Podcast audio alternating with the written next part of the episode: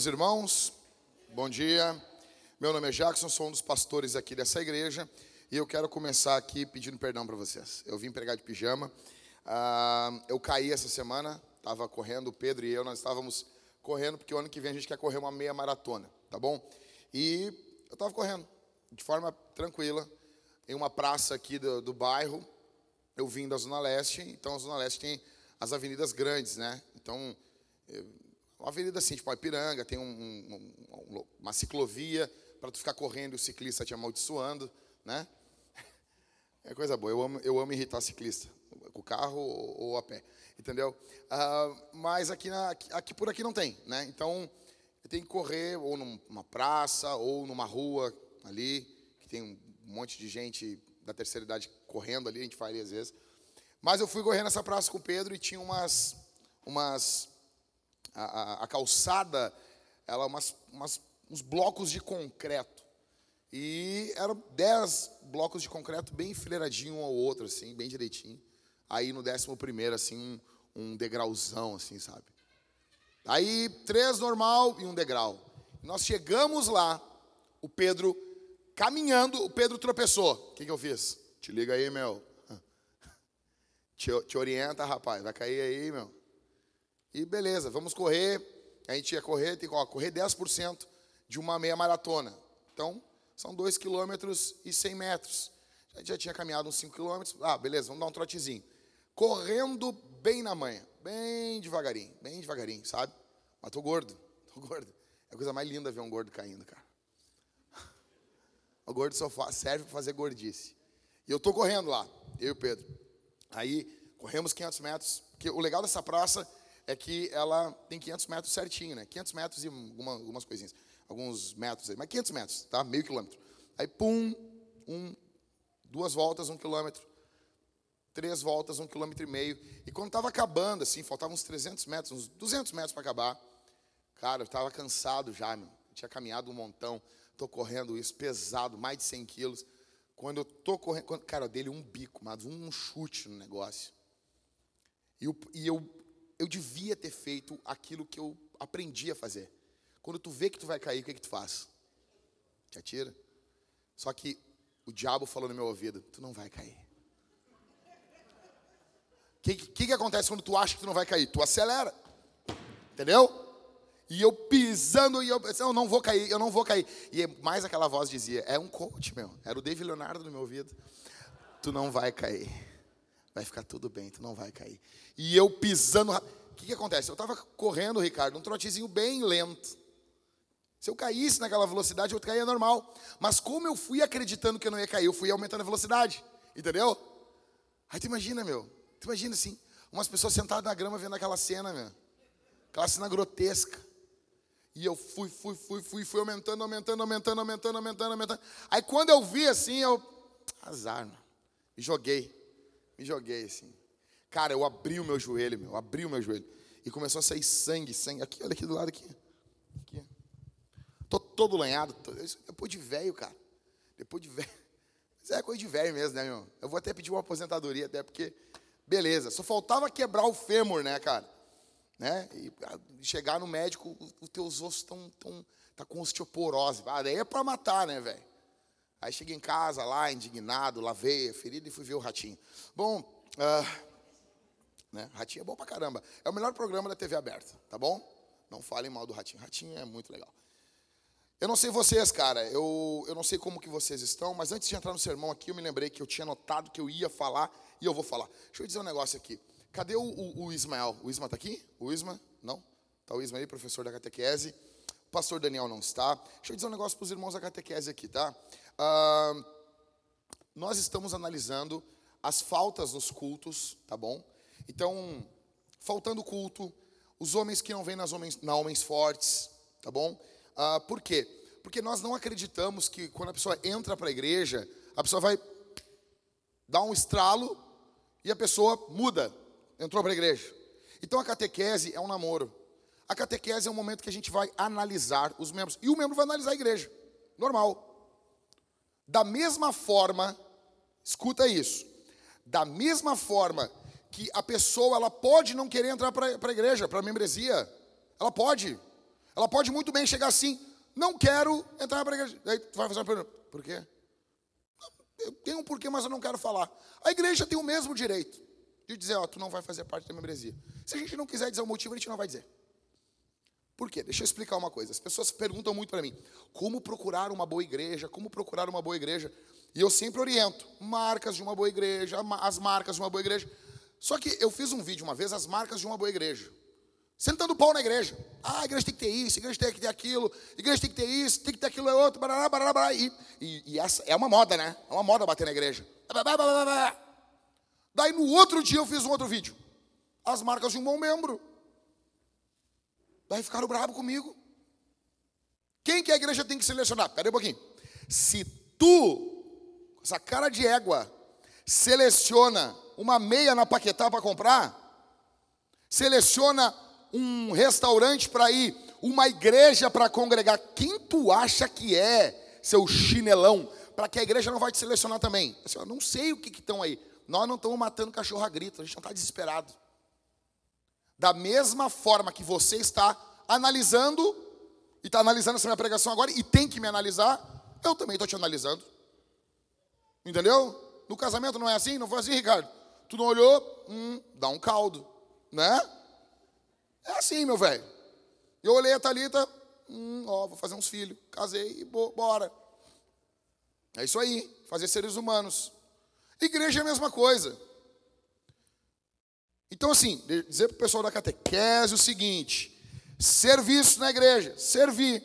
Ah, não tá, não tem como servir. Beleza, não serve para nós. Ah, mas que não serve, acabou, ponto, acabou. E não é público, entendeu? Isso que é, é privado é privado. Tem um CNPJ que paga o aluguel disso aqui. E é isso, é desse jeito. Nós estamos em missão. Então, assim, deixa eu explicar. Quem é que serve para a igreja, para a nossa igreja? É quem está com sangue nos olhos por Jesus e pela missão. Está entendendo? Quem está com sangue no olho por Jesus e pela missão.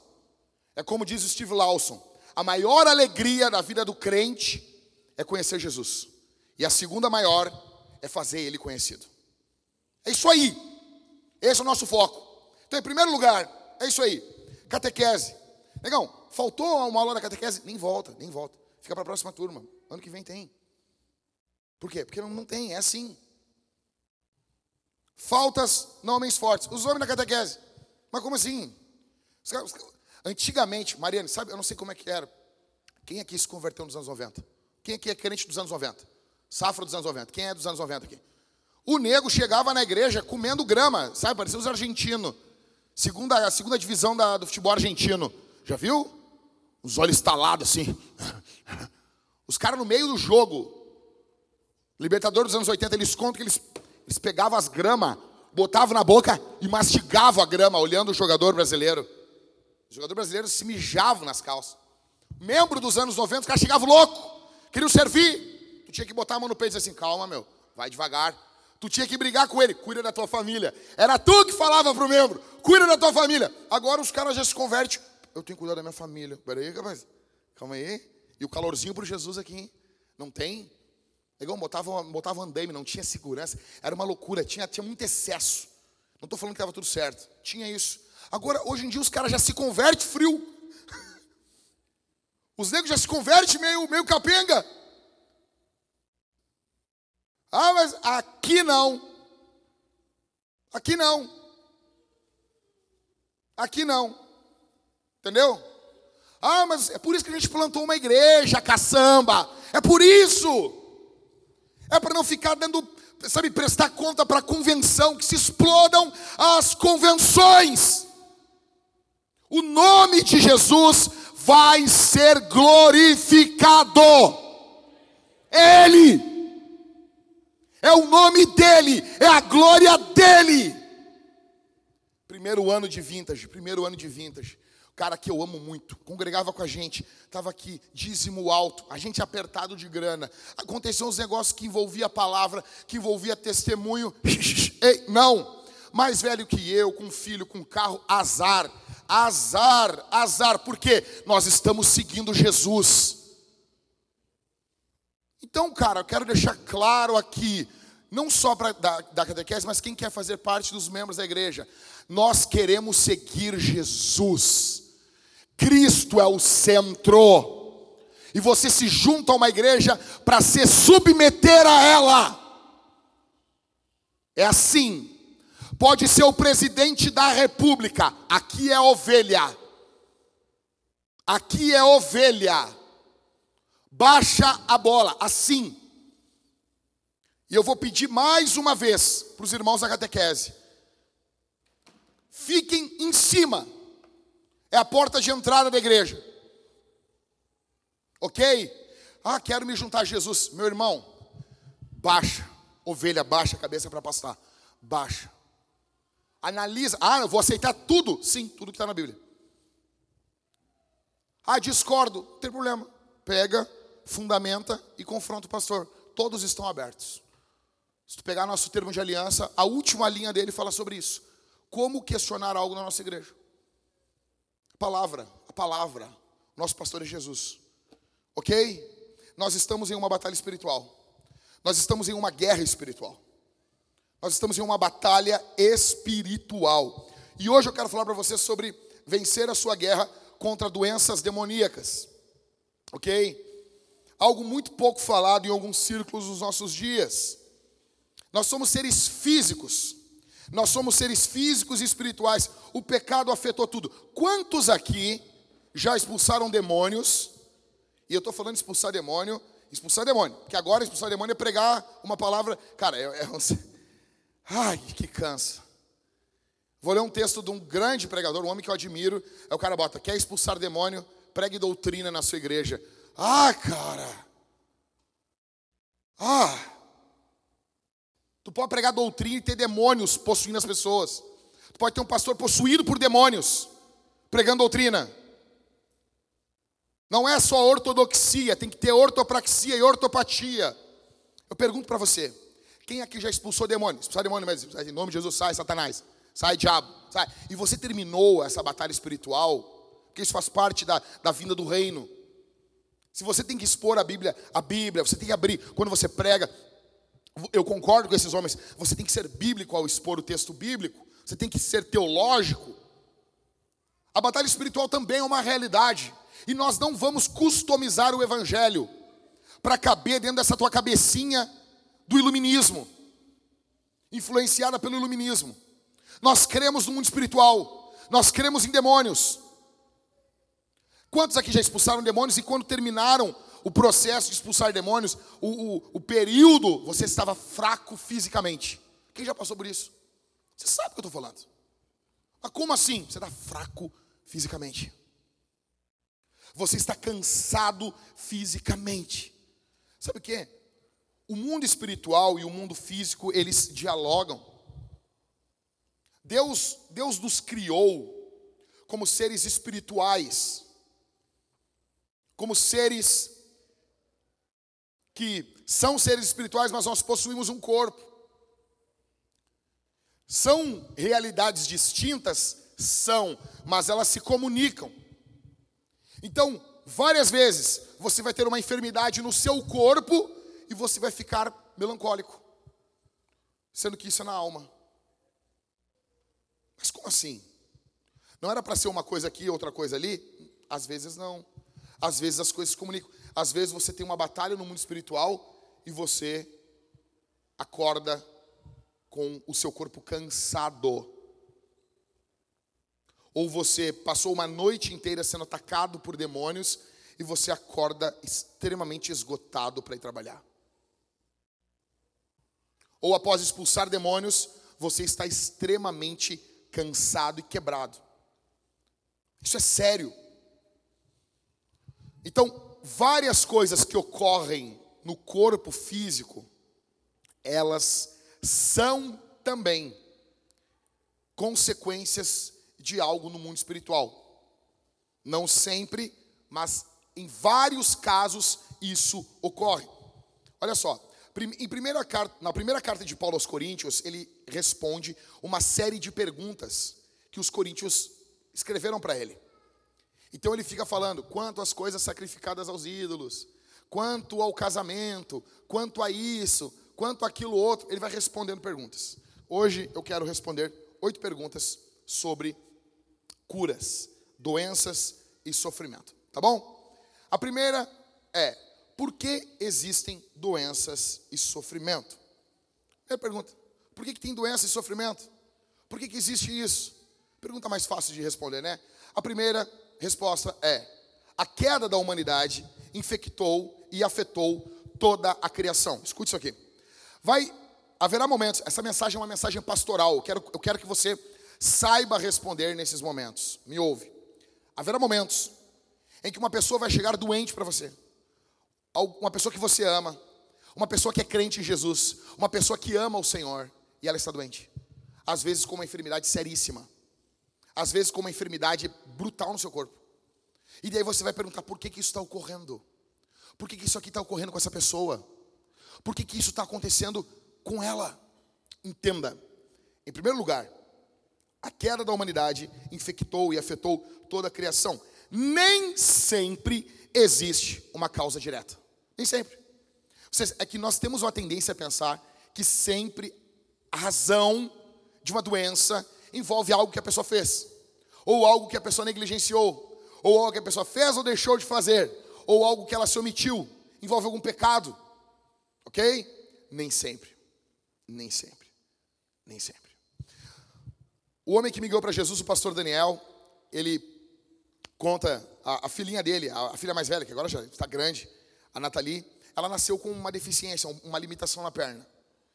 E ela tinha um problema que ela mancava. A perna dela era, enfim, eu não, eu não me lembro o nome do que ela tinha, mas era uma, uma limitação. E ela mancava muito, ela caminhava, ela era pequenininha, ela caminhava mancando. Então eu tinha até uma certa idade para fazer uma cirurgia naquela perninha dela. E eu me lembro do período que o Dani conversou com a esposa dele e ele disse assim: Nós vamos fazer a cirurgia. Eu me lembro que eu perguntei para ele: Por que, que vocês vão fazer a cirurgia? Era uma cirurgia complexa. Aí ele disse: Porque os rapazes da igreja, eles são muito preconceituosos. E é verdade. E é verdade. E é verdade. A maioria dos homens da igreja não sabe escolher uma, uma boa mulher para casar. Tem uma visão apenas estética da coisa. E ele pensando no futuro da filha dele, ele, vamos fazer cirurgia. E eu me lembro que ele, ele contou para mim que ele estava orando, ele estava buscando a Deus. E ele perguntou para o Senhor por que, que a filha dele tinha essa limitação. E ele contou que o Senhor falou para ele em uma oração, por causa do pecado. Assim. Eu, cara, eu amo quando Deus dá essas respostas bem teológicas, assim, sabe? sabe? Por causa do pecado. Não havia uma causa direta. Ela tinha essa, essa enfermidade por causa do pecado por causa do pecado. Nem sempre uma doença existe, está por causa de algo direto. Para esses casos, nós devemos orar e tratar de forma medicinal também. Ok? Eu vou falar mais sobre isso adiante. Segundo motivo. Não apenas toda a criação caiu, mas também cada pessoa do planeta. A queda não é apenas universal, ela também é individual. Então não foi apenas o nosso pai Adão que caiu, você caiu também, eu caí. Óbvio, eu caí essa semana, né? Mas a, a, nós tivemos uma queda, a, nossa, a nossa natureza caiu. Nós nos tornamos pecadores. Adão peca, então agora a natureza dele muda. Houve uma queda. Agora ele se tornou pecador. Nós agora é o contrário. Por sermos pecadores, nós pecamos. Adão primeiro pecou, então se tornou pecador. Nós primeiro somos pecadores e por isso pecamos. Então entenda, cada pessoa do planeta caiu. Todos somos pecadores. Algumas doenças são sim causadas por pecados praticados. Não todas. Não todas. Não todas. Não todas. Mas algumas doenças são causadas sim por pecados individuais. A pessoa pecou e algo acontece com ela. Isso ocorre, ocorre, pastor? Ocorre. Mas aonde isso? 1 Coríntios. Paulo trata isso no capítulo 8. Você não leu? Você não, você não leu isso ainda? Está lá, 1 Coríntios 8. Paulo fala que alguns ali até estavam sendo julgados por Jesus, eles estavam até morrendo, como fruto do pecado deles. Você, não, é eu, sei, eu sei, essas coisas não se falam hoje em dia mais. O cara ia cear sem discernir o corpo. Ele ia cear, ou ele ficava fraco, ou doente, ou alguns estavam morrendo. Isso pode ocorrer? Pode. Isso é em 1 Coríntios. Então existem pecados que podem trazer doenças. Não estou dizendo que todo pecado traz doença. E não estou dizendo que toda doença vem por causa do pecado. Vou dar um exemplo básico aqui. Se nós quisermos catalogar a depressão como uma doença, quando falamos assim, a pessoa está com depressão, ela está com um diabo no corpo. Nós temos dois grupos loucos que surgem, né? O primeiro, é isso aí, depressão é demônio. Da onde isso? Se depressão é demônio, você vai dizer que Jesus estava com demônio? E vai ter um outro grupo que vai dizer assim: não, jamais. Também, como jamais? Existem tristezas profundas na alma que são geradas por causa de pecado. Existem coisas que. Existem tristezas na vida de um salvo. O pecado é desgraça, cara. Cara, essa semana. Essa semana. Conversei com os irmãos, já contei na, na, na Homens Fortes aqui. Segunda-feira, fui sair de carro com a Thalita. Eu estou descendo a Protásio Alves. E tinha um cara vindo, dando ré na Protásio. Um cara. Eu amo, eu amo isso. A Avenida de Porto Alegre é para fluir, as pessoas dão ré. Meu, perdeu o local de entrar, vai, vai, vai, tartaruguinha. Acha um outro caminho, faz uma volta. Aprendi com o Rodrigo isso. Cara, sempre vai ter um retorno pegando a direita, direita, direita, direita. Sempre vai ter. Né, Rodrigo? Tu sempre vai encontrar um retorno pegando a direita, direita, direita, direita, direita. Acabou. Aí tava o cara dando ré, eu parei, dei o pisca, fiquei parado. E o cara vindo lá de longe, vindo, dando ré, dando ré. E um flanelinha ali, e um flanelinha ali. Vem, vem. E o cara veio vindo, veio vindo.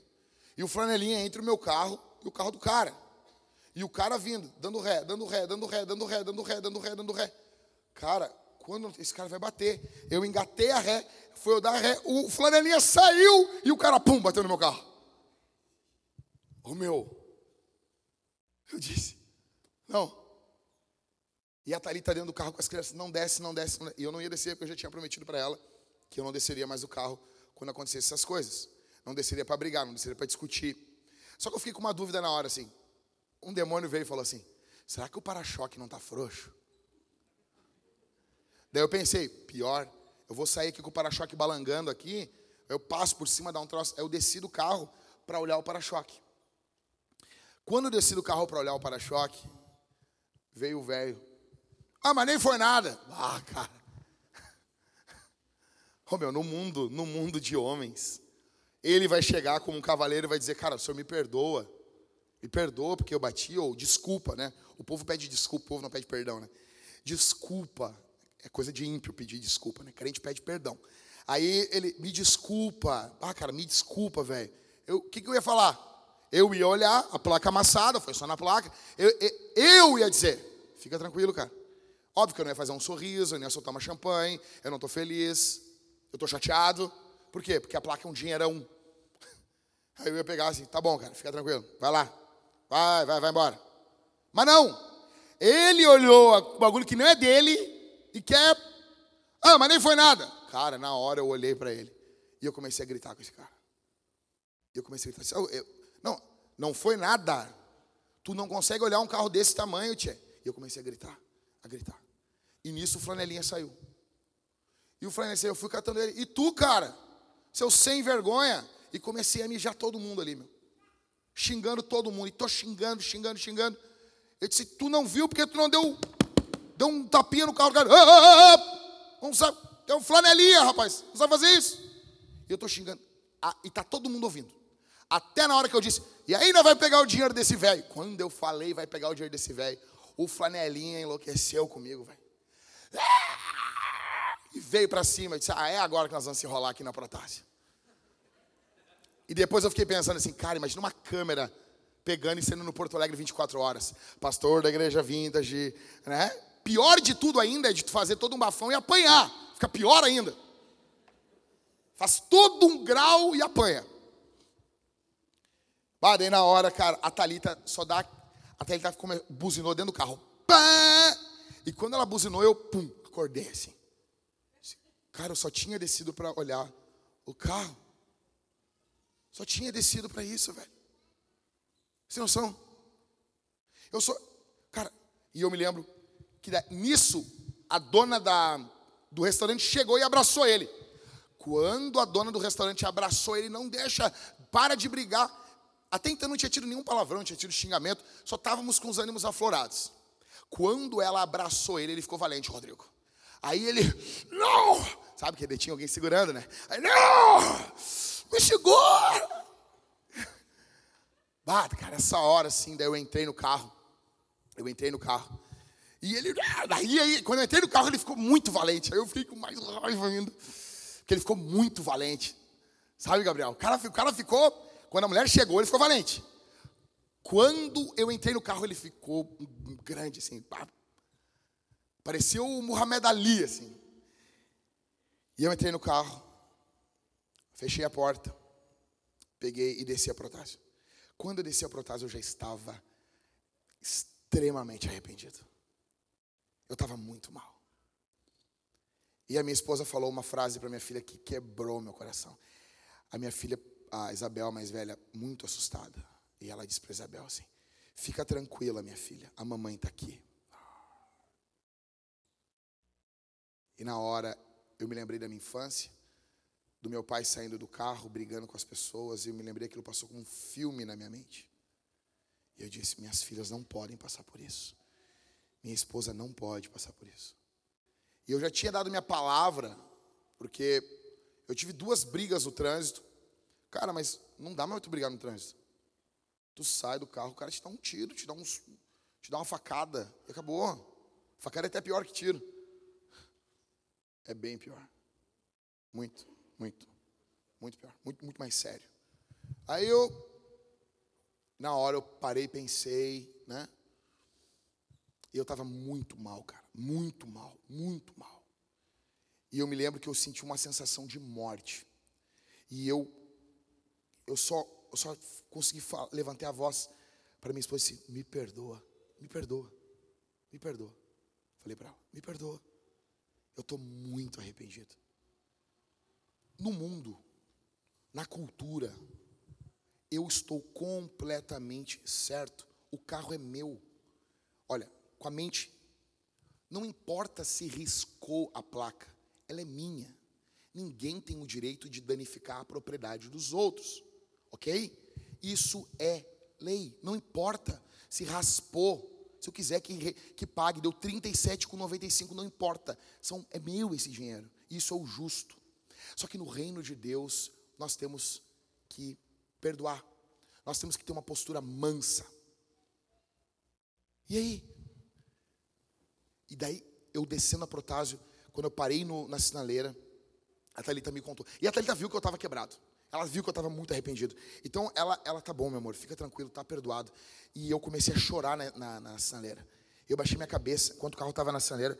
E eu comecei a chorar, chorar, chorar dentro do carro. Chorar.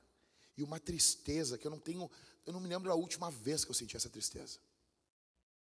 Daí alguém vem e diz para mim: Não, fica tranquilo, essa tristeza não é culpa do pecado. Mas como não é culpa do pecado?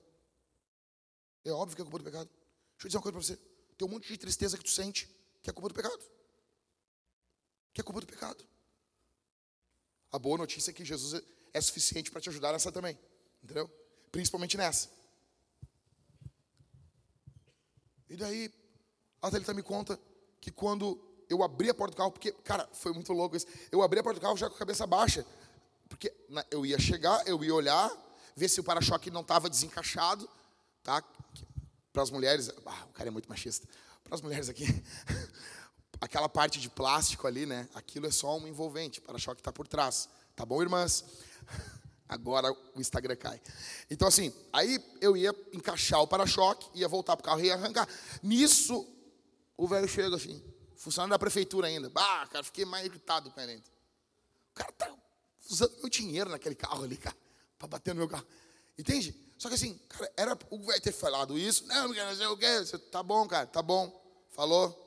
Vai com Deus. E entrar no carro e sair resmungando e ir para minha casa. Era isso que eu deveria ter feito. Era isso. Não me peça mais do que isso, tá bom? Também não, também não exagera. Não, era para tu cantar grandioso tu dentro do carro. Não, não, não, não, não, para com isso. Para com isso. Também não vai tão longe. Era o que eu deveria ter feito. Eu ia resmungar umas três, quatro quadras, a Thalita ia reclamar, ah, amor, vai, tá estragando o passeio, entendeu? Aí eu ia resmungar umas, umas duas quadras. E depois ia passar. É assim que eu resolvo os meus problemas. Ok? Mas não. Ou seja, cara, o pecado vai te trazer tristeza. Então nem sempre uma tristeza. Ah, mas tristeza é diferente de depressão. Óbvio, nem toda tristeza é depressão. Mas toda depressão envolve tristeza. Então, em alguns momentos, não estou dizendo todos. Em alguns momentos, você pode ter um, um quadro de depressão por causa de tristeza, por causa de pecado. Pode. Não é em todos. Não é em todos, mas pode. Não tira isso não tira essa possibilidade. Tá bom? Não tira a possibilidade de ah, toda doença que você tem no seu corpo não é. As pessoas são rápidas em dizer, porque tinha um grupo antigamente na igreja que tudo era pecado. Então daí surgiu um outro grupo que nada é pecado. Esquece isso. Às vezes é. Existe uma, um terceiro motivo. O pecado demoníaco. Então, o primeiro motivo, o pecado geral da humanidade. O segundo motivo, o pecado individual. O terceiro motivo, o pecado demoníaco, onde espíritos que odeiam você, que odeiam a Deus, eles vão atacar você, porque Deus ama você. Esse é o caso da história de Jó. O quadro da história de Jó, Jó era um homem piedoso, era um homem que amava Deus, e ele suportou uma terrível temporada, uma estação terrível de sofrimento, doenças, unicamente por causa de um ataque do diabo. Ele foi atacado espiritualmente. Só que entende, os amigos de Jó, eles tinham essas duas esses, essas duas noções em mente. Por isso que os amigos de Jó queriam uma confissão. Entendeu? Porque eles não entendiam que doenças e sofrimentos também vêm por ataques do diabo. Então, quando você não tem esse terceiro ponto, você pode esmagar as pessoas porque nem sempre vai ser por causa de um pecado. E eles queriam forçar Jó a dar uma confissão. E Jó não tinha uma confissão ali, porque o pecado dele não era o, o a doença, o sofrimento dele não era por causa do pecado. Em primeiro, por que, que existem doenças e sofrimentos? Essas três razões. Segundo, a, a cura substitui, a cura, a cura divina, né? A cura como milagre, ela substitui a medicina tradicional? Eu tinha um amigo meu que ele dizia: o fato de existir hospitais é um ato da misericórdia de Deus, porque senão existiriam milhares e milhares de mortos. Hospitais só existem por causa dos incrédulos. Hã? É sério? Isso é mentira. Isso é mentira. Aquele que registrou o Evangelho de Lucas e Atos, ou seja, o próprio Lucas, ele Provavelmente ele continuou sendo o médico de Paulo. Ele cuidava de Paulo. Por isso que Paulo chama ele em Colossenses 4:14 de o médico amado. Ele sinaliza não apenas quem é Lucas, mas a sua função. Deus cura. Às vezes, pelo meio natural, através do médico amado, como Lucas. Em outros momentos, ele cura de forma sobrenatural através do grande médico Jesus. Agora, cara, deixa eu sonhar um pouquinho aqui. Vocês imaginam nós. Imagine nós. Imagine nós. Com essa gurizada aqui. Com médicos. Rapazes, moças. Se formando em medicina e trabalhando no poder do Espírito. Vocês imaginem isso. Vocês imaginam um médico trabalhando no poder do Espírito. Vocês imaginem isso. Um médico de oração. Um médico ungido você imagina isso? O médico com a lista de, de pacientes. Imagina, Luana, o médico trabalhando, ele ajudando, ele, ele, ele fazendo uh, cirurgias, cuidando. E em casa ele chega, ele dobra o seu joelho e ele ora por todos os pacientes. Logo após a, a, a cirurgia, ele faz a cirurgia e, e ele põe as mãos sobre o paciente. E ele ora: Senhor, coopera comigo.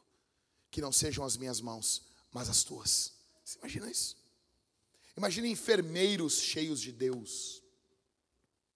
Vocês imaginam, assim, o que, que não poderia ocorrer? E deixa eu dizer uma coisa para vocês. Ah, querendo o Senhor, em janeiro e fevereiro, nós não teremos homens fortes presencial. Um, teremos apenas online, então vai ser um, um período para a gente pegar e, e descansar um pouco. Querendo o Senhor, nós teremos uma série de sermões sobre dons espirituais. E uma coisa que eu tenho visto, que eu tenho estudado, eu tenho visto é que muitas vezes o dom espiritual, ele nasce de uma raiva. Ou a raiva, a ira denuncia um dom. Exemplo, talvez existe algo que perturba muito você. A ignorância teológica. É algo que perturba você. Provavelmente, provavelmente, não é certo. Você pode ter um dom de mestre e cooperar para que isso se resolva. Pessoas que têm o dom de cura, elas olham a doença como algo muito intruso. E isso perturba elas. Isso, isso indigna elas. Isso deixa elas extremamente indignadas. Talvez isso possa evidenciar um dom de cura. E deixa eu dizer uma coisa para vocês. Quando que nascem os hospitais como nós conhecemos? Quando que nasceu? Período da igreja, na era da igreja. Quem é que cria os hospitais? Quem cria os hospitais é o povo da cura. É o povo que vislumbra. Ao olhar para o reino de Deus, e no reino de Deus não haverá doença alguma, nós tentamos antecipar a plenitude do reino com orações, com remédios e com hospitais. É por isso que isso é uma criação da igreja. É por isso, até então, apenas o imperador romano e seus seguranças tinham direito ao tratamento com medicamentos e em um hospital. A igreja, é a igreja cristã que aumenta isso. É a igreja cristã com os seus hospitais, com o Mãe de Deus, com moinhos. Eu nunca vi um hospital mãe do nada. Já viu isso? Mãe do Big Bang. Eu nunca vi. Eu nunca vi. Eu nunca vi. Você sempre está vendo lá as freirinhas caminhando, ou moinhos né, da igreja luterana. É isso que tu está vendo. É isso. Então, a cura a cura espiritual, ela não substitui a medicina tradicional. Terceiro, Deus cura hoje. Ele cura hoje. Sabe que ele cura? Olha como Jesus começa o seu ministério. Lucas capítulo 4, do verso 16 ao 21. Jesus foi para Nazaré, onde havia sido criado. Num sábado entrou na sinagoga, segundo o seu costume, e levantou-se para ler. Verso 17. Então lhe deram o livro do profeta Isaías, e abrindo o livro, achou o lugar onde está escrito, verso 18: O Espírito do Senhor está sobre mim, porque ele me ungiu para evangelizar os pobres, enviou-me para proclamar libertação aos cativos e restauração da vista aos cegos, para pôr em liberdade os oprimidos e proclamar o ano aceitável do Senhor. Tendo fechado o livro, Jesus o devolveu ao assistente, sentou-se. Todos na sinagoga tinham os olhos fixos nele. Verso 21. Então Jesus começou a dizer: Hoje se cumpriu a escritura que vocês acabam de ouvir. Tem noção disso? Jesus, ele começa o seu ministério mostrando curas. Provavelmente, Lucas é o único evangelho em ordem cronológica. E Lucas, no capítulo 4, já mostra Jesus curando e expulsando demônios. Existe uma posição teológica que diz que Deus operou de forma milagrosa nos primeiros séculos da igreja, que Deus operou de forma sobrenatural, mas essa forma cessou. A Bíblia é contrária a isso e a história também refuta isso. Você não tem algo bíblico, escute, para dizer que os dons cessaram. Para você dizer que os dons cessaram, é muito louco isso. A Bíblia não fala que os dons cessaram. Você precisa de uma revelação extra-bíblica, ou de um dom, para dizer que os dons que estão na Bíblia cessaram. Ah, mas eu nunca vi. Que se dane o que você viu ou não viu. Sola Escritura. O continuismo é uma consequência prática e lógica do sola Escritura. se nós vamos levar isso às últimas consequências, nós vamos sim estar abertos ao que Deus faz. Jesus mesmo foi curado. Você encontra isso? Onde isso? Os quatro evangelhos mostram Jesus recebendo cura. Qual? Quando ele ressuscitou. A ressurreição é uma cura da morte. Jesus estava morto. A ressurreição dele é a vitória sobre o pecado, sobre a doença e sobre a morte. Agora, olha aqui que legal. Um texto muito pouco pregado. Está em Mateus, ele ressuscita dos mortos. E a Bíblia diz que ressuscitaram alguns santos, entraram na cidade, se apresentaram alguns. Eu amo ler esse texto. Então, às vezes, tem pessoas na nossa casa, uh, bem na leitura desse texto, na leitura anual, e daí a Bíblia diz que quando Jesus ressuscitou, algumas pessoas ressuscitaram, levantaram da, dos túmulos e chegaram e se apresentaram dentro da cidade. Aí as pessoas se viram para mim com a sua mente pingando iluminismo, elas se viram para mim e assim, pastor, o que isso quer dizer? Eu falo assim, olha só, isso aqui quer dizer exatamente o que está dizendo. Que quando Jesus ressuscitou dos mortos, uns túmulos abriram. Foi isso. Foi isso. Ah, é por, é por isso. Não, não, não acredito nisso. Ok, ok, eu estou falando com quem é crente. Quem crê. Eu creio na Bíblia. Eu creio na Escritura. Eu creio no que a palavra diz. É, mas eu nunca vi. É por isso que está dizendo. O escritor também nunca tinha visto isso. As pessoas ficam assim, ah, mas eu nunca vi um mar abrindo. Tá, mas quem, quem viu? Só os caras. É por isso que eles registraram. Você entende isso? Foi exatamente isso. Por que, que esses mortos ressuscitam quando Jesus ressuscita? Jesus está inaugurando um novo tempo. Escuta isso aqui, meu velho. Jesus está inaugurando uma nova era. Ah, ele falou nova era. Ah, ele é um pregador do Illuminati. Não a nova era da Shirley MacLaine. Não a, não a nova era, de, sabe, essa, essa New Age. Não essa nova era aí ah, da Cidade Baixa regada a maconha e a sovaco pintado de verde. Não é isso. É um novo tempo. É inaugurado por Jesus na sua ressurreição. É por isso que Jesus ressuscitava, curava. Só nos evangelhos tem 27 registros de cura de Jesus. E dentro desses registros você encontra libertação de demônios, inclui estancamento, cura de sangramento, epilepsia, surdez, mudez, cegueira. E daí Lucas segue a narrativa em Atos. Nós temos 24 narrativas de curas em Atos. Opa, opa, opa. Nós estamos vendo algo ocorrendo. E é engraçado nos dias de hoje, quando você vai discutir, a pessoa pergunta para você: Ah, mas você, você acredita em cura? Daí tu fala: Sim. Ah, eu acredito que a Bíblia diz isso. Não, mas tu viu? Daí tu fala, bah, vou te contar uma vez que eu vi. Não, mas não quero saber, eu quero saber o que. Sabe? Nunca é o argumento. Quando tu usa um argumento bíblico, a pessoa quer saber se tu viu. Daí se tu diz que tu viu, ela diz que não vale o que tu viu, o que vale é a Bíblia. Você entende isso? Atos relatam 24 milagres. E por que, que tem que falar isso? Por que, que tem que falar isso? Porque é Bíblia. E se você ama a Bíblia, você ama todas as partes da Bíblia. É por isso que nós, se Deus, permitir, em breve nós teremos uma série em Levítico aqui na igreja. E eu estou em dúvida se nós vamos botar Levítico, o livro mais chato da Bíblia, chato entre aspas, porque. Ou Levítico não é chato, chato é você. Eu não sei. Pensa aí. Vai ser o, o título da série, vai ser demais. Tá bom? Então, respondendo, Deus cura hoje e Ele quer que nós venhamos crer nisso. Muitas vezes você não crê nisso porque você é incrédulo, tá bom? Então, ah, ora, o fulaninho está doente, ora.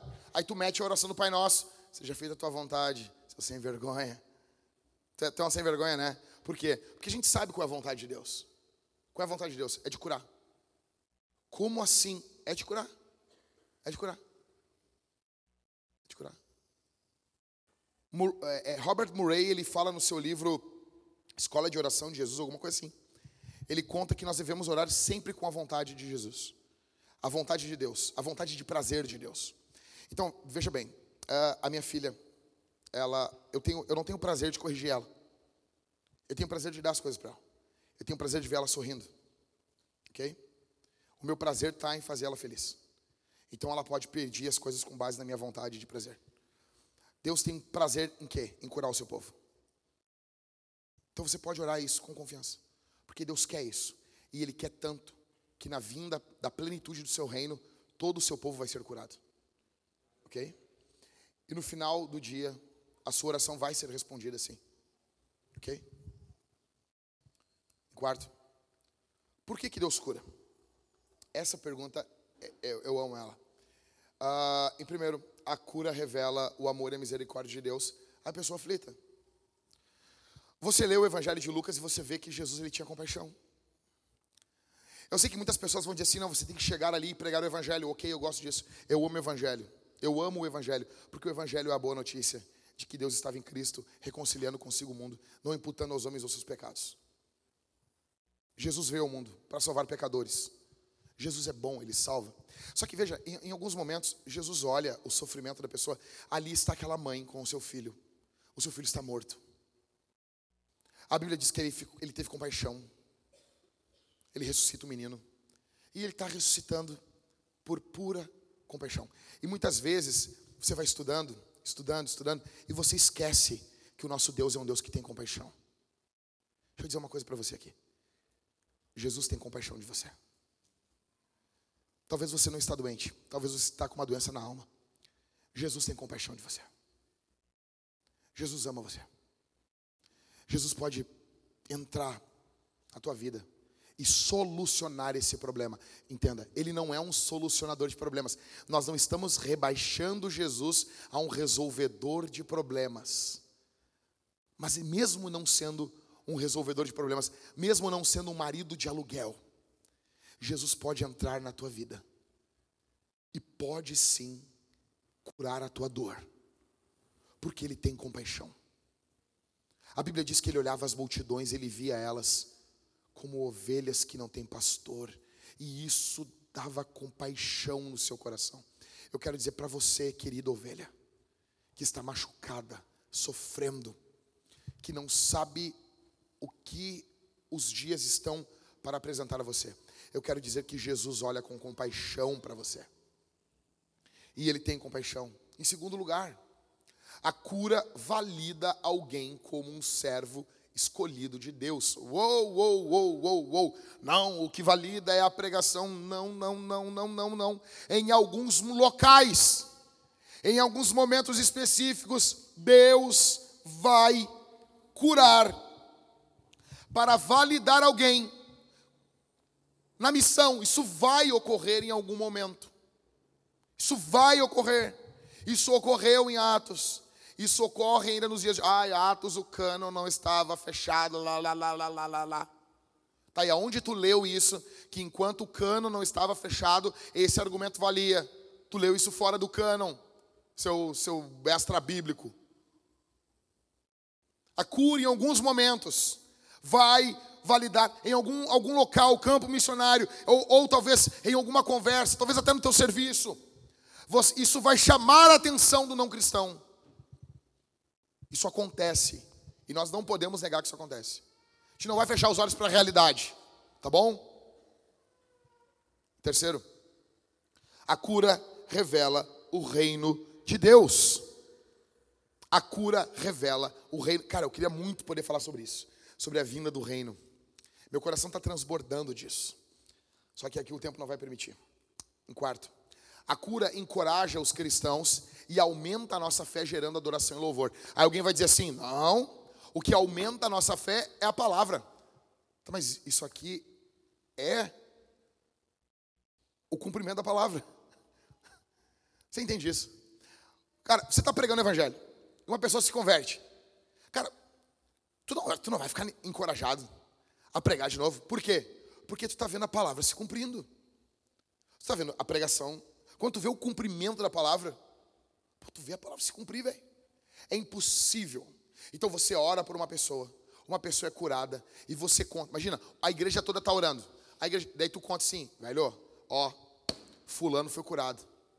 Isso, duvido que isso não vai encorajar você, encorajar você a orar. O reverendo presbiteriano Lidório, ele conta exatamente sobre isso, quando ele estava evangelizando uma tribo indígena. Trouxeram para ele, vieram, uma, uma, mulher trouxe uma menina, ela veio mais de um dia carregando a menina praticamente morta nos braços, e ela disse: Olha, eu vim aqui para saber se o teu Deus é o Deus dos índios também, ou se ele é apenas o Deus dos brancos. Ora pela minha filha. E ele orou pela menina, e Deus devolveu a vida à menina.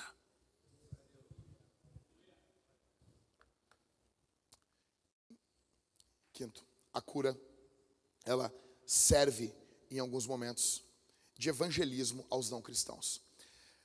Pessoas que não ouvem você, pessoas que não querem ouvir você, diante de uma manifestação única, de um milagre de Deus, elas vão prestar atenção em você. A conversão continua sendo pela pregação do Evangelho, mas elas vão parar para prestar atenção. É por isso que o apóstolo Pedro vai falar às mulheres para serem submissas aos seus maridos. Eles vão ser ganhos sem palavra, por quê? Vai chegar um momento que o cara, que o cara está vendo Cristo na vida da mulher. É impossível não haver uma rendição. Em quinto, como então ministramos aos doentes? Em primeiro lugar, ore à distância. Você vai orar à distância. Jesus curou no Novo Testamento três vezes, orando à distância. Você pode orar por uma pessoa que está em outro estado. Você pode orar por uma pessoa que está em outro país. Você pode, nesse momento, orar por uma pessoa que está no outro lado do mundo. Ore à distância. Ore pelas pessoas. Como que você não ora? As pessoas pedem oração, você não ora. Ore à distância. Em segundo, imponha as mãos sobre as pessoas. Escuta isso aqui. Jesus curava impondo suas mãos. Os discípulos impunham as mãos. O que, que a imposição de mãos é? Em primeiro lugar, ela é uma doutrina fundamental do Evangelho. Como assim? Eu não estou sabendo. É que você não lê a Bíblia. Hebreus, o escritor aos Hebreus fala que a doutrina da imposição de mãos é algo fundamental. Era uma prática fundamental da igreja primitiva. E aí? Onde nós. Mas por que isso é uma prática fundamental? Porque isso demonstra amor, carinho e também uma transferência espiritual de Deus. Como assim, pastor? Espera aí. Jesus não está caminhando. Quando uma pessoa toca na orla do vestido de Jesus, ele diz: Alguém me tocou. Daí os caras, pá, tá, Aí Pedro olha para cima, olha no relógio, meio-dia, sol batendo na, no cucuruto de Jesus. Ah, tá delirando. Tá, tá todo mundo apertando Jesus e Jesus, e Jesus caminhando, assim, parecendo num Rock in Rio, e Jesus larga essa aqui. Alguém me tocou. Os caras, bah, tá delirando. Como assim, mestre? A multidão te aperta, como assim alguém me tocou? Aí Jesus falou: alguém me tocou diferente. Isso é o poder de mim, isso é virtude. É exatamente, é exatamente isso que você imaginou. Saindo de Jesus um poder. É isso. Veja, uma pessoa vem pedir oração para você e você sequer impõe as mãos sobre a cabeça dessa pessoa. Você se acha muito espiritual, mas você é, no mínimo, um grande babaca. É isso.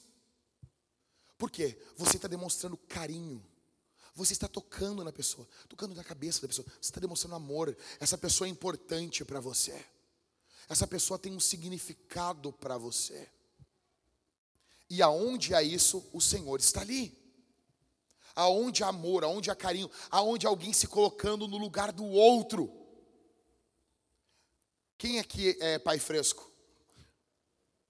Ninguém levanta a mão, né? Tudo bem, gente, tudo bem, vocês são espertos. Pai novo. Filho aí com menos de 5 anos. Depois de levantar a mão. Me responde uma coisa. Quando vocês passaram a ver crianças sofrendo, não mudou a percepção de vocês? Mudou ou não mudou? A gente conversou já sobre isso, né, Rodrigo? Então tu olha, tu, antigamente tu não tinha filho. Então tu, tu te colocava no lugar da criança. Só que agora, quando tem filho, meu, tu vê uma criança da idade do teu filho, é, é, é difícil tu não chorar, velho. Tu está te colocando no lugar da pessoa imponha as mãos sobre as pessoas. Tem uma frase que eu gosto muito, gosto muito que diz assim: assim como o poder está nas mãos de Deus, também está nas mãos dos seus servos. É por isso que nós vemos em Atos os servos de Deus impondo as mãos. Em terceiro, unge as pessoas com óleo. Ai, eu não acredito. Ai, ai, ai, eu não acredito. E agora? Sim. Unge as pessoas com óleo. O problema do óleo é a questão mística do óleo. Se você começar a usar o óleo de forma mística, eu vou ser o teu maior inimigo. Como que a gente fica usando óleo de forma mística, pastor? Se tu começar a ungir coisa. Ah, por favor, não, não me vem com esse negócio aqui. Tu vai em igreja que as pessoas ungem a cadeira, tu senta e fica com a bunda tudo lambuzada de óleo.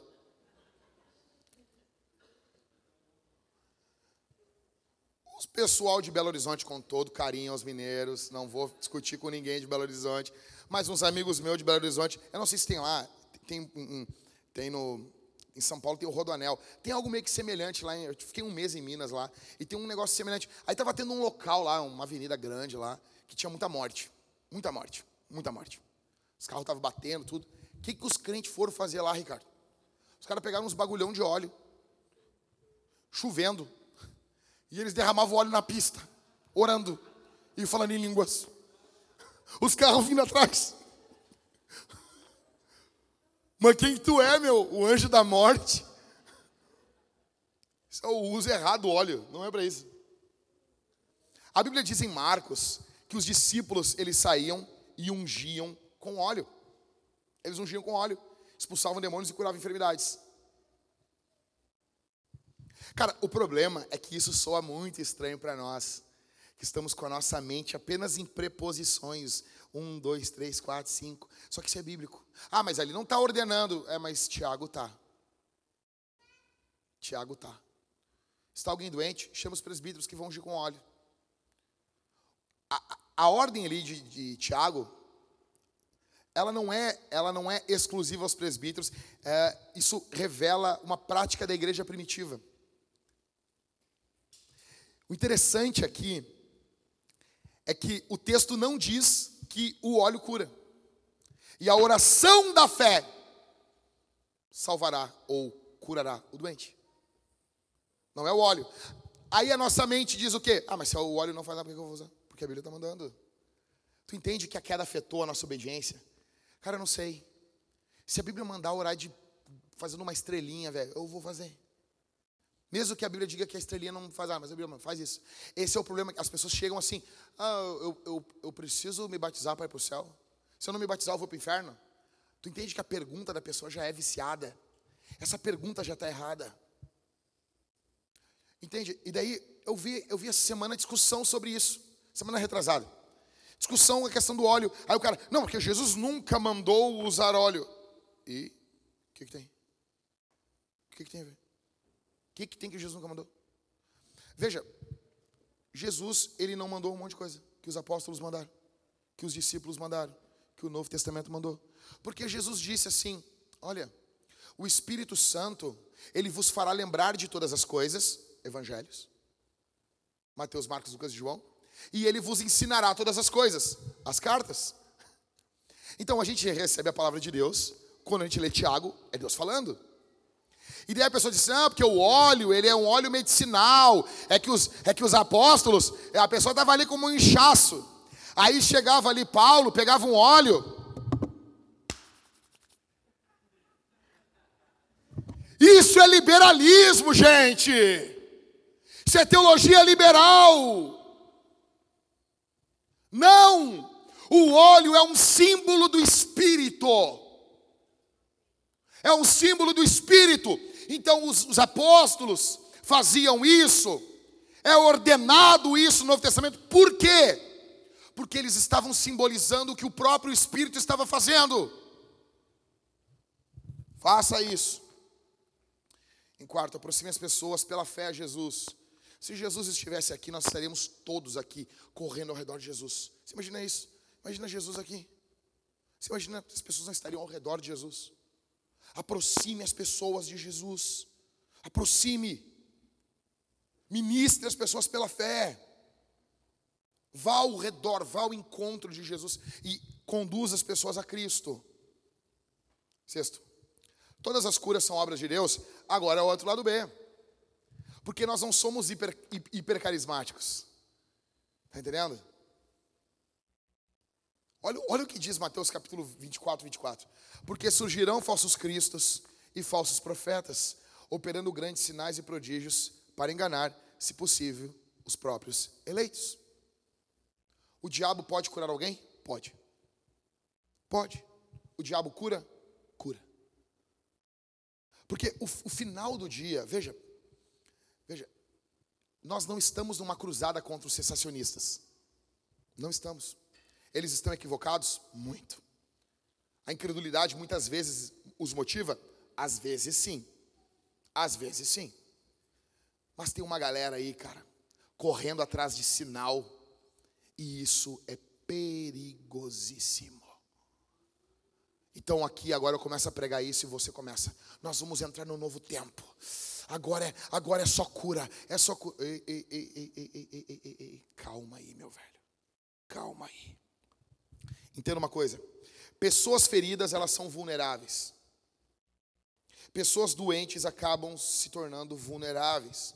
Demônios acabam oprimindo, usando a dor e o sofrimento dessas pessoas, e o diabo vai explorar as suas feridas e vulnerabilidades. Pensa nisso como um médico malvado que vai colocar uma enfermidade vai colocar uma injeção com enfermidade. Agora vão dizer que eu sou antivacina. Ah, é fogo. É fogo. Tá bom? Fora, fora SUS, viva. Não, fora Bolsonaro. Agora nem sei. Essas coisas. Tá bom? Eu tomei vacina, tá? Tomo desde criança. Então, assim. Uh, e tomei também a do Coronga e tomei também tudo que me deram para tomar. Se alguém tiver um paracetamol quando acabar o culto aqui, por favor, me entregue que eu, eu gosto das drogas aí. Eu gosto das coisas. Tá bom? Eu amo drogas. Dorgas. Dorgas.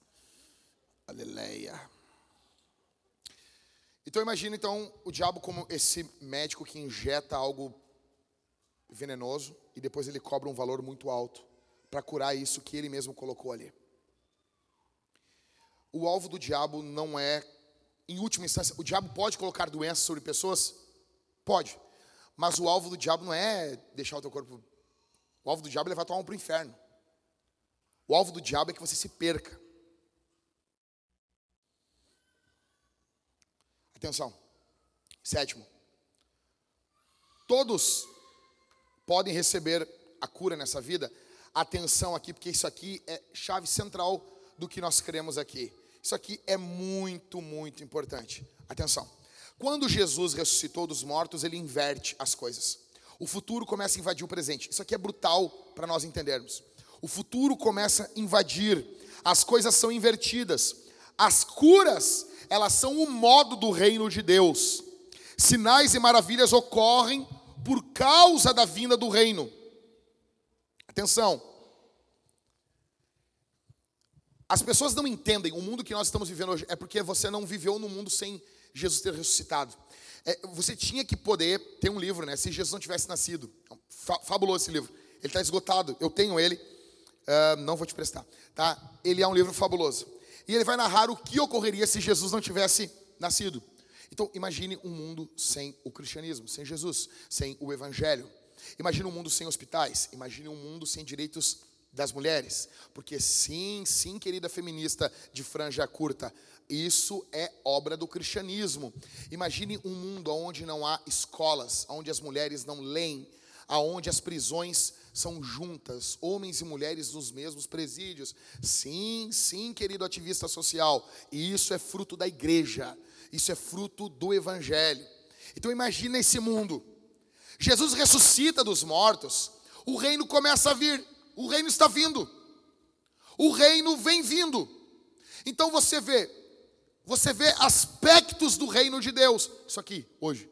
Um homem louco com a Bíblia aberta, explicando o Evangelho. Pessoas sentadas, você vai sair daqui amando Jesus, vai almoçar com o papai, com a mamãe, e você vai ensinar de Jesus para as pessoas que você ama. Isso é a vinda do reino. O reino está vindo. Só que como o reino não vem na plenitude ainda, você ainda vê coisas ruins. Você vê coisas boas, você vê coisas de Deus, você ainda vê loucura e vê graça. O mundo é uma grande mistura de loucura e graça.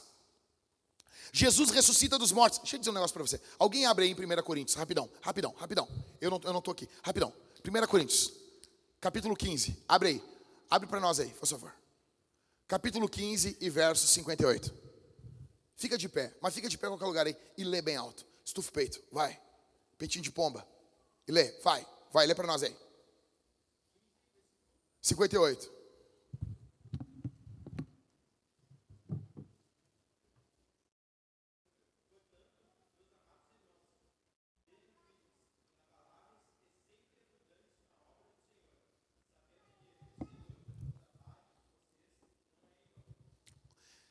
Esse é o último. Segura segura. Não fecha. Fica de pé.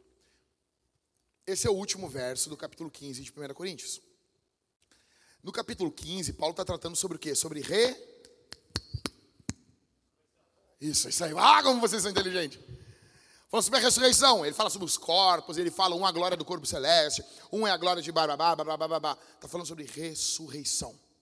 Tá bom? E Paulo tem sempre os portantos. Ele, portanto.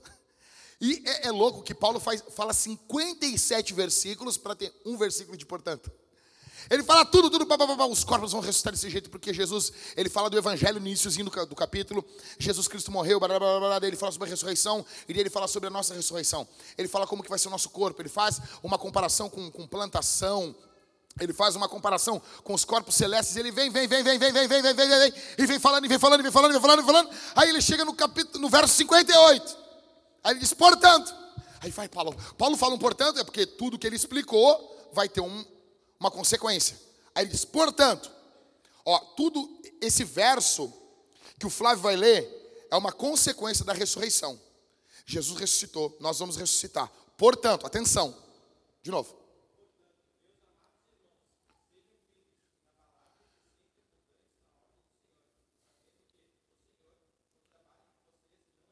Olha só. Olha o que Paulo saca aqui. Valeu. Olha o que Paulo saca aqui, velho. Olha isso aqui.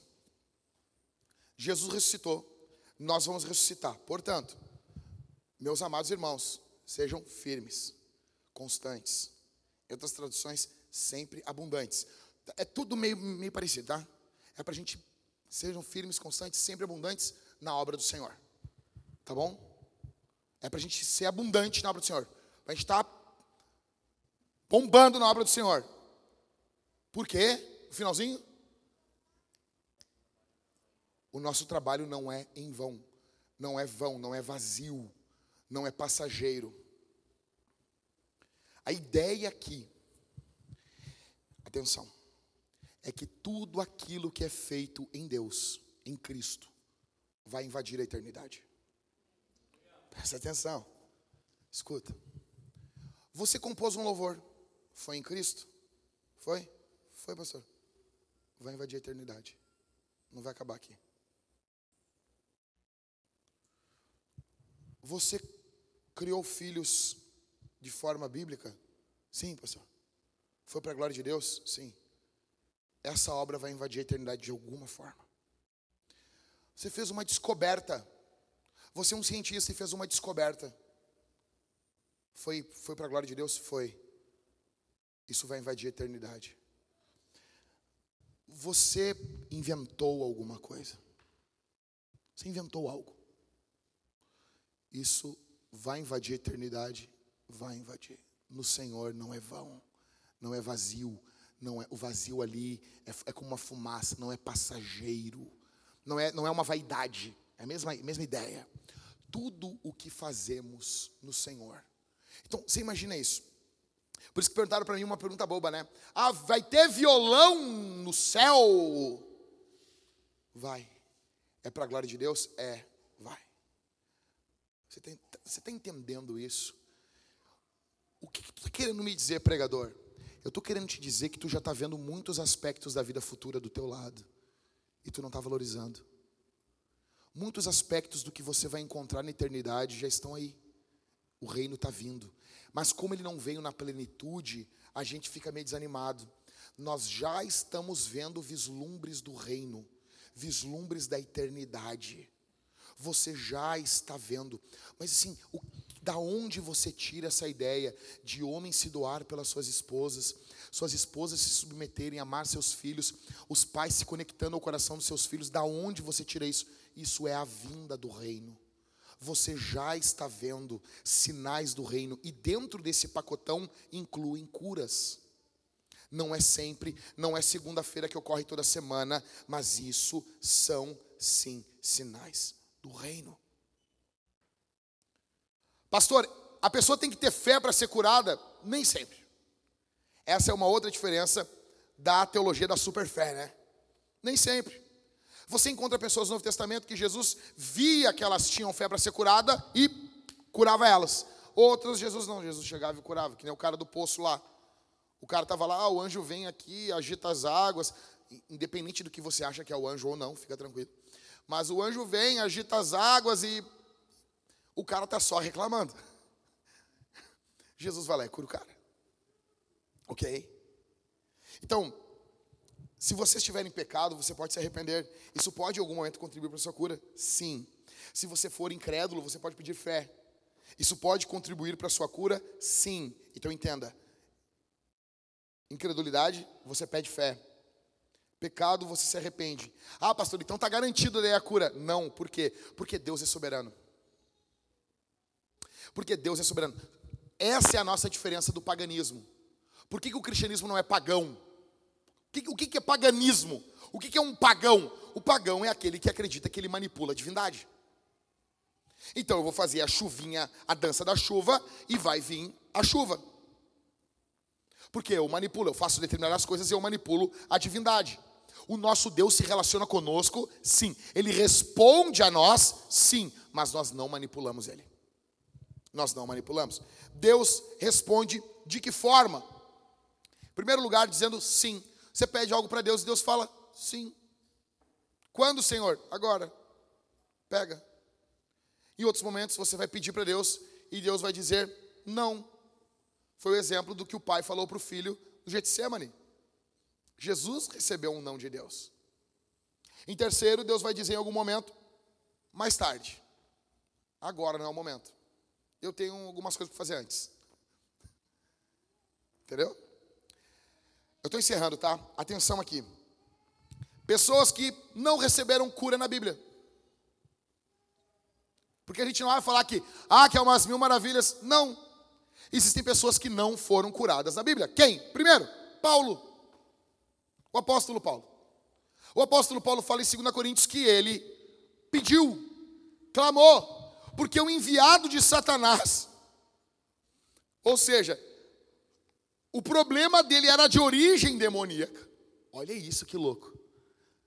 Veio para esbofetear ele. E ele orou ao Senhor três vezes. E Jesus respondeu: Paulo, a minha graça te basta, porque o meu poder se aperfeiçoa na tua fraqueza. Para Paulo, Deus não queria curar ele. A visão mais rasteira era o diabo, mas a visão da eternidade era Deus. Porque, como dizia Lutero, o diabo é o diabo de Deus. Ok? Então eles olhavam o diabo, é, mas acima está o Senhor. Deixa eu dizer uma coisa para você. Deus pode usar a tua enfermidade. Nós vamos orar, nós vamos continuar orando para que você seja curado, nós vamos clamar a vida toda, mas algumas pessoas não serão curadas. E Deus pode usar e ter uma graça muito mais profunda no meio dessa tua dor. No meio dessa tua dor. Foi o que Paulo encontrou. Outra pessoa que nós encontramos doente foi Trófimo. Paulo diz: Olha, seguinte, Trófimo eu deixei doente em Mileto. Imagina isso, deixar um cara doente. Ô meu, essa aqui é muito louco. O cara tem que sair para viagem missionária, o avião está partindo, e ele fechou Trófimo. Eu tô indo lá. Tu sabe onde tá os remédios ali, né? Falou, ó, a, a Rode vem amanhã de manhã, tá? E vai te trazer uns chá e uns negócios. Tá bom? Tchau. E foi, velho. E foi embora. Ele disse: deixei Trófimo doente em Mileto. E olha como em outra carta ele chama Trófimo. Ele disse que era um amigo muito piedoso. Pô, Paulo, não quero ser teu inimigo. Né?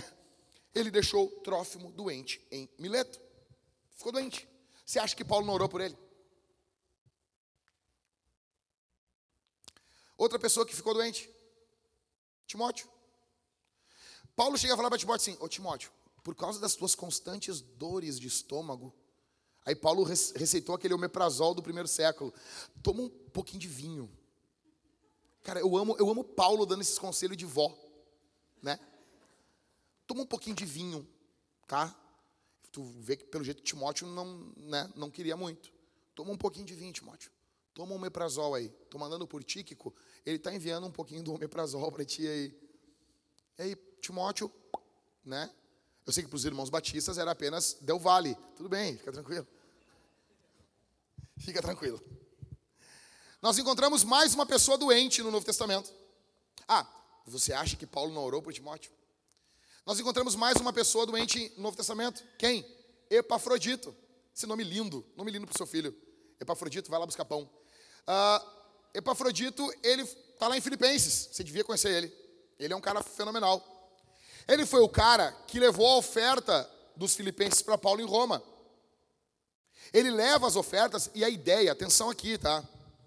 A ideia era que uh, Epafrodito fosse ficar cuidando de Paulo ali em Roma, dando aquela assistência básica, indo no mercado, exatamente isso, fazendo compras, ajudando, auxiliando. Porque a prisão que Paulo estava, era a primeira prisão, ele ficou em duas. A primeira prisão, Roma tratou Paulo muito bem. Então, os amigos de Paulo tinham livre acesso à pessoa de Paulo. Então, a igreja de Filipos manda um cara com uma boa grana e para dar assistência para Paulo. O que, que ocorreu? Trófimo ficou, uh, Epafrodito ficou doente e quase morreu. Você lê na carta que ele escreve aos Filipenses, Paulo fala exatamente sobre isso.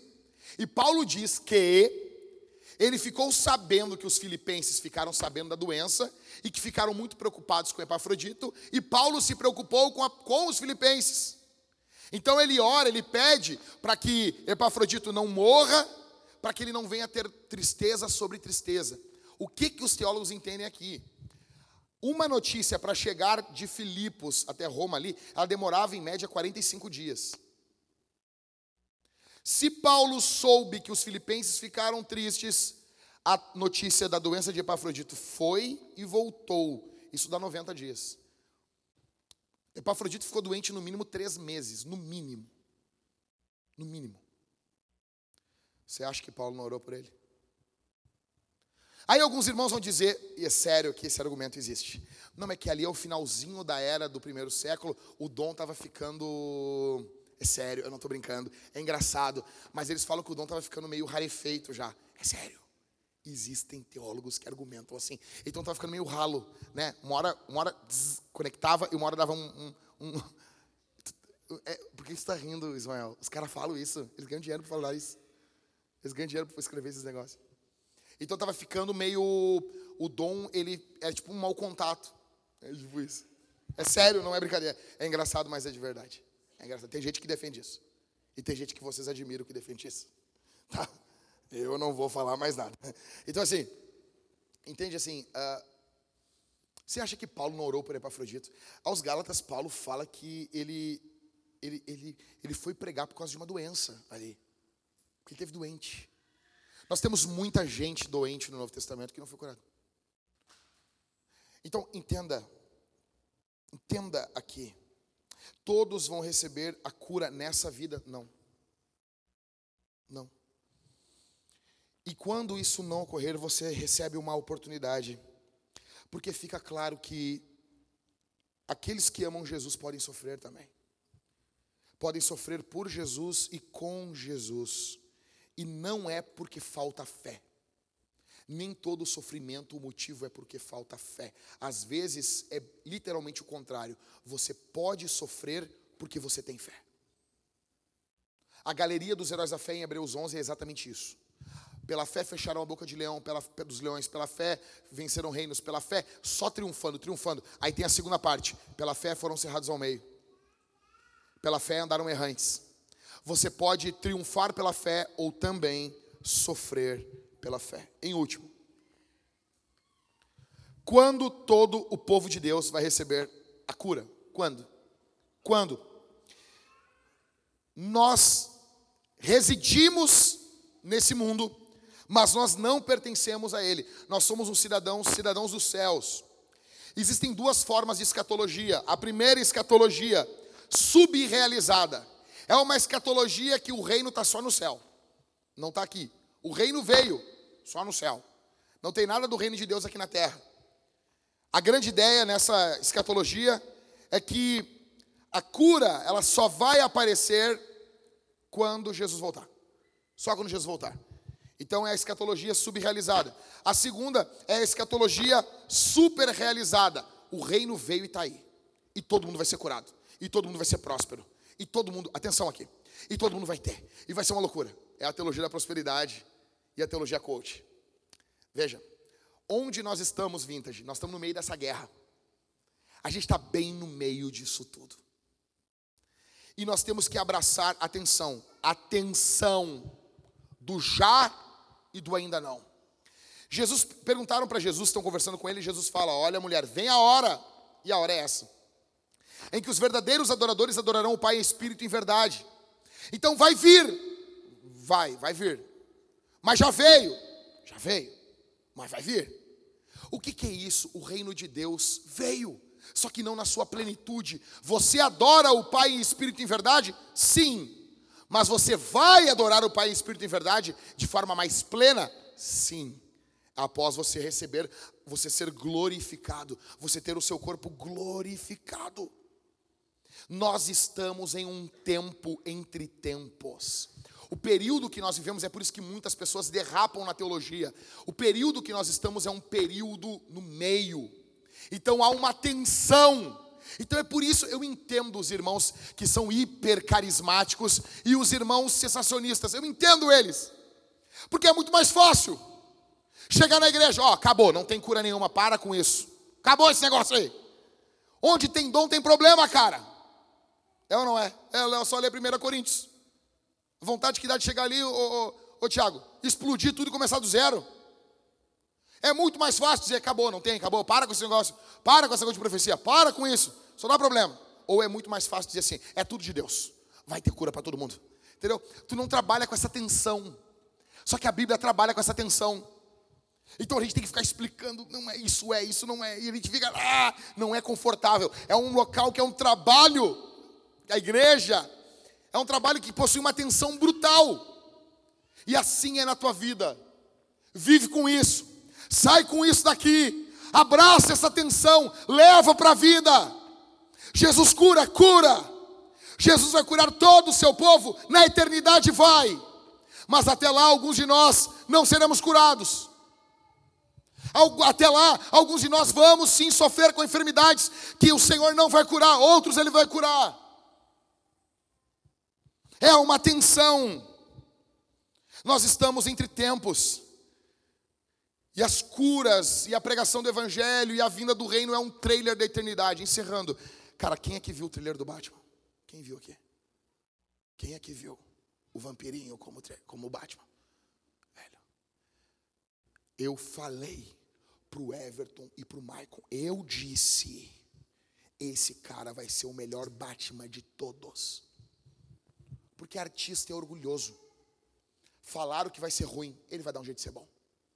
Talvez ele nem ia se dedicar a Jéssica, talvez ele nem ia dar bola. Mas começaram a falar: hum, Batman que brilha no escuro. Hum, esse aí é o, é o tumba susto. Essa, essa referência é para poucos. Essa referência aqui foi para poucos. Se você pegou a referência, tu está no grupo de risco. Então, hum. Cara, ele está com sangue no olho. Ele, vai, ele não tem, ele vai ganhar do Ben Affleck. Óbvio, Batman bochechudo, imagina. Batman, parecendo o Kiko. Os bochechão saindo para fora da máscara. É óbvio que ele vai ganhar. Isso é demais. Aí quando começou o trailer, assim, eu tô vendo o trailer. Aí começou aquele negócio estourado, assim, vermelho estourado. Eu, uau, parece nos 80, cara, que animal. Aí ele entra, aquela cena, o Everton, que ele vem caminhando, tá o carro de cabeça para baixo. Ele vem caminhando assim. E ele diz, ele não diz eu sou o Batman, ele diz eu sou a vingança. Estão falando agora que ele vai ter o zóio, o zóio branco. Você ficou sabendo, Ever? Sabe do, dos quadrinhos? Que tem o Batman tem o olho branco, né? Os caras estão falando que ele vai ter o olho branco, brilhando, o zóio de raiva. Tem noção disso? Ele andando, cara. O cara era uma borboleta no crepúsculo, agora ele é o Batman. Você não acredita em milagre? Seu incrédulo. Aí eu vi o primeiro trailer, o cara fibrado, enlouquecido, dando soco. E eu disse, cara, que animal! Aí deu o segundo trailer, eu pensei, bah, não vai ser tão bom. Animal o trailer. Eu tô louco para ver esse filme. Velho, se na hora, na hora, na hora, na hora, eu tivesse só 100 pila na mão e acabou o trailer, o cara disse assim: é 100 pila o ingresso, eu pego aqui. Eu vou ver esse filme. Cara, por quê? Porque o trailer anuncia alguma coisa. O que, que isso tem a ver com a pregação? Tudo. As manifestações do Senhor hoje, elas são o trailer da eternidade. A cura, a pregação do Evangelho, os sacramentos, é um trailer do que nós teremos na eternidade. A comunhão entre os irmãos, o cuidado, tudo isso aponta para a eternidade. E deixa eu dizer uma coisa para você: eu olhei a eternidade através dos olhos de vocês, e a eternidade vai ser demais. Eu vejo a eternidade no cuidado que vocês estão tendo uns com os outros eu vejo um pouquinho do que vai ser a vida futura, e eu estou ansioso para que isso comece, eu estou ansioso para que Jesus volte e toda a dor, toda a tristeza seja subjugada debaixo dos seus pés. Eu estou ansioso para ver cura de pessoas, é por isso que eu prego, é por isso que eu oro, é por isso que eu quero convocar você a orar por pessoas que estão doentes, como dizia John Wimber, eu prefiro orar por mil pessoas e uma ser curada do que não orar por ninguém e não ver uma cura cura. Ore, confie em Jesus, confie no Senhor. Ninguém, ninguém perde por confiar em Deus. Deixa eu dizer uma coisa para você: do céu só vem coisa boa. Do céu só vem coisa boa. Se vier uma enfermidade sobre nossas vidas, vamos sofrer, vamos pedir oração. Não vai ser fácil, mas o Senhor Jesus vai estar conosco. E eu creio que o Senhor Jesus pode curar, pode fazer, pode transformar pessoas. O reino de Deus está vindo. Tenha ansiedade, tenha vontade de ver isso. Em nome de Jesus. Nós vamos responder esse sermão em primeiro lugar. Atenção, atenção. Eu falo isso, os artistas já se levantam e saem correndo. Deixa só os artistas levantar. Só os artistas. Só os artistas. Nós não somos artistas, nós somos normal aqui, irmão.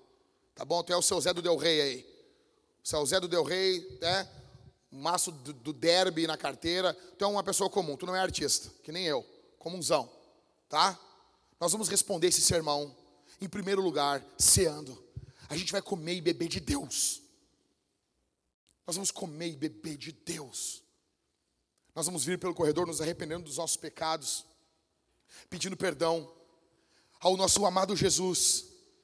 E você vai pegar o pão e vai mergulhar no cálice bronze, que é vinho, Vinho, vinho, vinho, vinho. Não o dos batistas, vinho mesmo, o da Bíblia. Ou no cálice dourado, daí é o vinho dos batistas, que é suco de uva. E você vai estar comendo e bebendo de Deus. Você vai fazer isso com alegria. Com alegria. Você vai fazer isso em arrependimento. E você só vai fazer isso se você estiver em Cristo, congregando em alguma igreja. Em segundo lugar, em segundo, nós vamos cantar a Jesus. Nós vamos louvar ao Senhor. E eu quero que você cante. Você não veio aqui só ouvir. Sabe, as pessoas vêm apenas para ouvir uma pregação. Elas não vêm para prestar culto a Jesus. Você veio aqui para cultuar. Ok? Você vai cantar a Jesus. Em terceiro, nós vamos dizimar e ofertar. Nós vamos ser generosos. Atenção, irmãos. Deixa eu contar um negócio para vocês aqui. Nós ganhamos uma oferta de 25 mil reais. Uma oferta legalzinha, legalzinha, tá? Não é ó, né? É a maior oferta que nós recebemos, mas nós somos uma igreja recente. Mas não é aquelas ofertas assim que de jogador de futebol, a igreja recebeu meio milhão de reais e pá. Né? Não, não é isso não. Foi uma, igreja de 20, uma oferta de 25 mil, uma boa oferta, tá bom? Nós precisávamos de umas três dessas por mês. Mas, ao início. O que, que ocorreu? Uh, nós anunciamos que recebemos essa, essa oferta. Foi um erro. Nós deveríamos esconder isso dos irmãos, porque todas as, as, vezes que nós recebemos uma oferta um pouquinho maior, a gente conta, no outro mês a oferta cai. E o que, que, que, aconteceu esse mês? O que, que aconteceu? O que, que aconteceu? A oferta diminuiu. Por quê? O que, que, pensaram? A igreja tem. Quantas vezes eu recebo mensagem dos irmãos dizendo: Ah, minha igreja é rica, posso mandar o dízimo aí para a igreja de vocês? Não. Não. Você quer mandar uma oferta, pode mandar, mas o dízimo não. Não. Você, você tem que estar ajudando, servindo com os seus bens, onde você está. Então, nós tínhamos 25 mil, e desses 25 mil que nós vamos usar, porque o calor já está começando aqui, e vai ser uma loucura esse final de ano, vai ser quente, tá? Nós temos dois ar-condicionados que a gente pagou ali, estamos pagando ainda, né? E a gente não pode ligar ele porque a nossa fiação é muito antiga, né? E não tem como, a luz cai. E para arrumar a fiação desse prédio, nós vamos gastar em torno de 34 mil. Falta 9 aí. Se alguém tiver trocado na carteira, pode. Só que aí falta menos porque o que, que ocorreu, meus irmãos? Literalmente, Uh, nós tivemos um déficit de 5 mil reais esse, essa semana que passou e tivemos já que tirar 5 mil dessa, é dessa, desses 25, que era 25, agora é só 20. Tá vendo o fundo lá? Ele te botou aqui uma cortina. Nós, nós limpamos lá o fundo da igreja lá. Ó. Aquele fundo é gigante. Nós queremos ali arrumar, fechar e fazer uma sala para as irmãs ali. Fazer um local bonito, belo para as mulheres. Então, quando na quarta-feira nós vamos ter a quarta vintage, da família vintage, Vai ser um, um momento onde teremos os homens fortes aqui, as mulheres fortes lá e as crianças enlouquecendo no Kids, tá bom? Perturbando né, os professores do Kids. E depois nós teremos um momento no fundo, vai ser. Uh, tem sido rápida a Homens Fortes. E depois nós teremos um momento lá no fundo, onde nós vamos ter uma praça lá. Para fechar ali com o isolamento acústico, foi nos cobrado 3 mil, quase 4 mil reais. Tá bom? Nós queremos fechar ali, comprar, decorar, arrumar, pintar e fazer um local para as mulheres ali. Fazer as suas reuniões. É, é gigante o negócio. Tá bom? Como que nós vamos fazer isso sem arrecadação? Como que nós vamos fazer isso? As mulheres estão pedindo. Como? Nós queremos começar ali quando? Nós teremos uma pausa na Homens Fortes ao vivo em janeiro e fevereiro. Nós queremos em março isso já estar pronto. O prédio de canoas que a gente conseguiu é 12 mil reais. Ele já está pronto. Então a gente está esperando uma igreja que está lá, vai desocupar o prédio. E nós queremos ir para esse prédio. Já temos uma oferta de 3 mil reais garantida todos os meses vindo da Europa. Faltam 9 mil. O que, que nós precisamos, meus irmãos? Nós precisamos de generosidade. Eu fui, nós fomos no estúdio domingo passado, o Cauê e eu, uh, sábado, melhor dizendo, o estúdio, tá tudo certo. Atenção aqui, calma, escuta. Para a cada seis meses nós gravarmos um EP, quatro músicas. Nós gravamos quatro músicas, depois gravamos mais quatro, a cada seis meses. Tá bom? Primeiro lugar, para disponibilizar boas músicas para os irmãos aqui da igreja. O Cauê tem composições lindas. E a gente quer gravar elas, tá bom? Como que nós vamos fazer isso? Com a generosidade dos irmãos. Então, não pode nós recebermos uma boa oferta e essa oferta que ela tem um destino, ela ser usada para pagar uma conta do mês. Nós precisamos, nesse final de semana, de 10.634 reais. Cara, é troco para uma igreja. É troco. Se nós não tivermos pessoas muquiranas no nosso meio, gente com a mão fechada, se nós tivermos pessoas generosas, sabe? Nós teremos boas ofertas. Aí, agora vem o final do, do, ano. O final do ano, onde tem o período do 13 terceiro, era o período da igreja dar um up. Só que nos últimos três anos nunca não houve uh, aumento nas ofertas no 13 terceiro, nem no dízimo. É muito louco isso, né? O dinheiro dos crentes aumentam quando era para o dinheiro da arrecadação aumentar, o dinheiro da igreja não aumenta. Me responde uma coisa, é legal ganhar 13 terceiro, meus irmãos? Sim ou não? Eu não sei o que é isso. Deve ser bom, né? Meus irmãos, vamos ser generosos. Vamos ser generosos. Seja generoso. Você vai ofertar, dizimar nas máquinas de cartões, ou com o Levi, ou o Tavares, os rapazes ali, tá? Ou no gasofilácio, você vai colocar a sua oferta, seu dízimo ali. Ah, pastor, eu quero fazer com o Pix. Tem o QR Code uh, ali do lado dos rapazes. Há uma placa ali, um quadro. Você coloca o seu celular e você oferta e dizima. Nós vamos responder esse sermão. Nós vamos orar agora em primeiro lugar. Você vai orar por alguém que está doente, sentado onde você está. Ok? Amém, meus irmãos? Feche seus olhos então e vamos orar. Pai, te agradeço pela tua palavra. Te agradeço pelo teu evangelho. Eu te agradeço porque o Senhor é bom. Porque o Senhor cura, o Senhor restaura. Porque o Senhor transforma. Eu te agradeço, Senhor.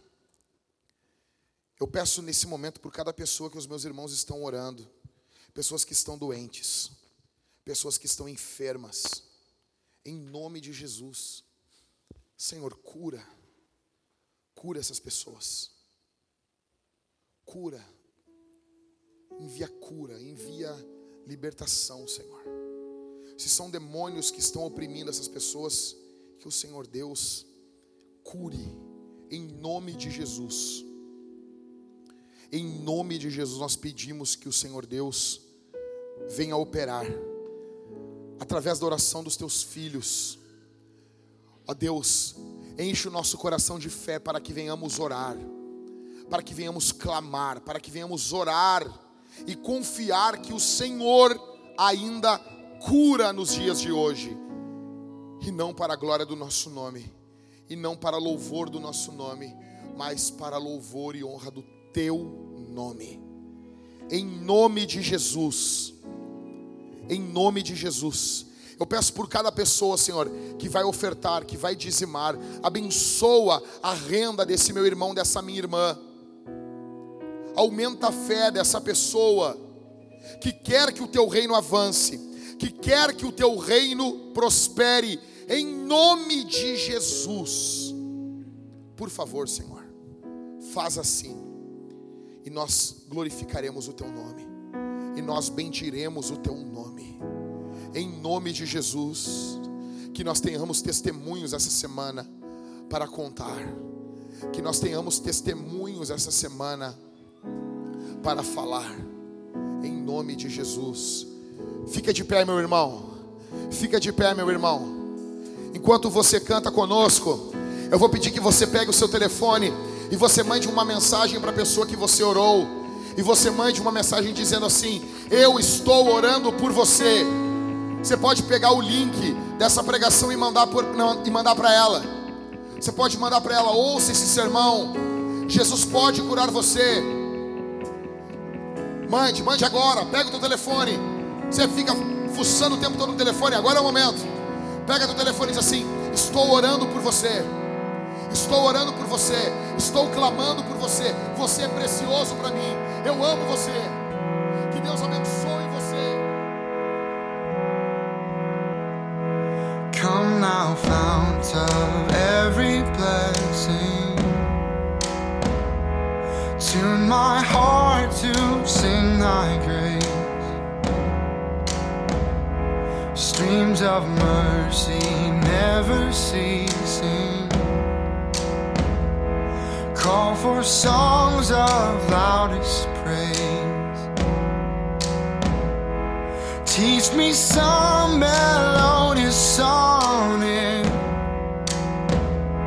sung by flaming tongues above. Praise the mountain fixed upon it.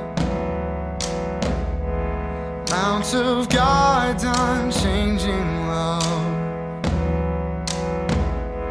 Here I raise my Ebenezer.